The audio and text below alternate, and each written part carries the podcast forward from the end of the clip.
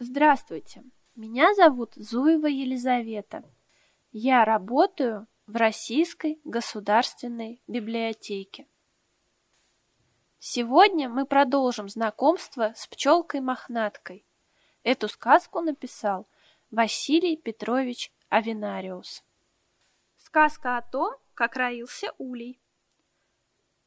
Каждый день клала матушка-царица по тысяче, по две яиц и из всех одна за одной выползали молодые пчелки.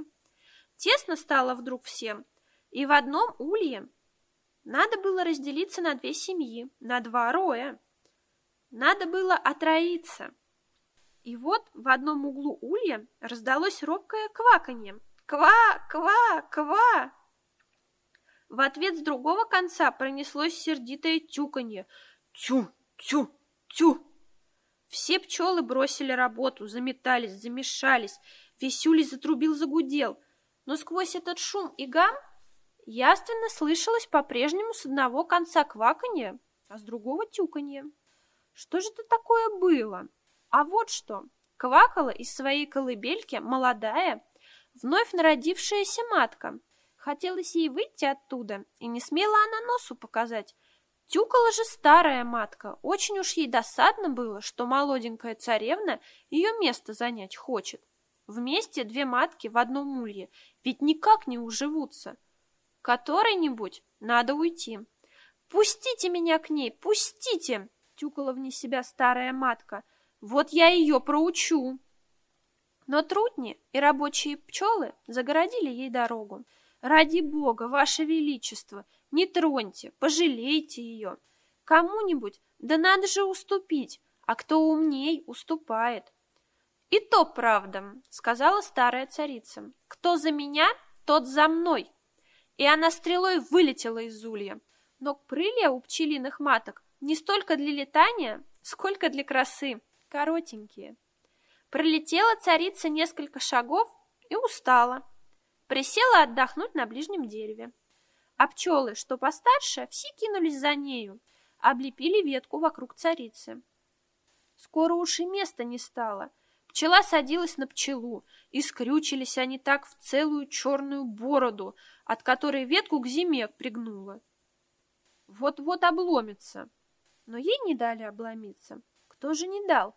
А пчеляк, седой добрый старичок, которого мохнатка в первый раз так испугалась. Сидел он неподалеку под своим шалашом. Когда же пчелы зароились, он проворно накинул на голову проволочную сетку, на руки надел рукавицы, за пазуху сунул деревянную ложку-черпак, взял в охапку один из пустых ульев, что стояли у него тут же наготове, и пошел к месту роя. Поставив улей под самым роем, он еще ниже пригнул ветку и черпаком стал огребать пчел, как дёкоть или патоку какую. Неохотно шли пчелы с черпака в новый улей. Матки царицы еще не было там. Но пчеляк привычным глазом скоро высмотрел ее среди мелких рабочих пчел. «А, вот ты где, сударыня!» — сказал он бережно, сгреб ее черпаком и подставил клетку. Царица, задыхаясь в густом клубе пчел, рада-радехонько шмыгнула в улей. Увидев это, и другие пчелы живо туда же полезли. Черпнул еще пчеляк раз и два, и весь рой был в улье. Тогда пчеляк перенес улей на более удобное место, где было просторнее и больше солнца. «Бог помощь!» — сказал он и перекрестился. А мохнатка? Мохнатка, вылетев в общем рое за царицей, попала в тот же улей вместе с другими пчелами. Прошлась она теперь взад и вперед по новому дому. Ай, как пусто, как неуютно. Ни улиц, ни кладовых, ни одного даже горшочка с медом. Ну что же делать? Надо работать, работать и работать, чтобы в новом доме стало так же мило, как в старом. Точно чудом, в сказке волшебной, и новый пустой улей наполнился скоро сотами, а соты — душистым, золотистым медом. А в чем было все чудо? В том, что все работали одинаково прилежно, одинаково дружно. Все чудо было в пчелином законе.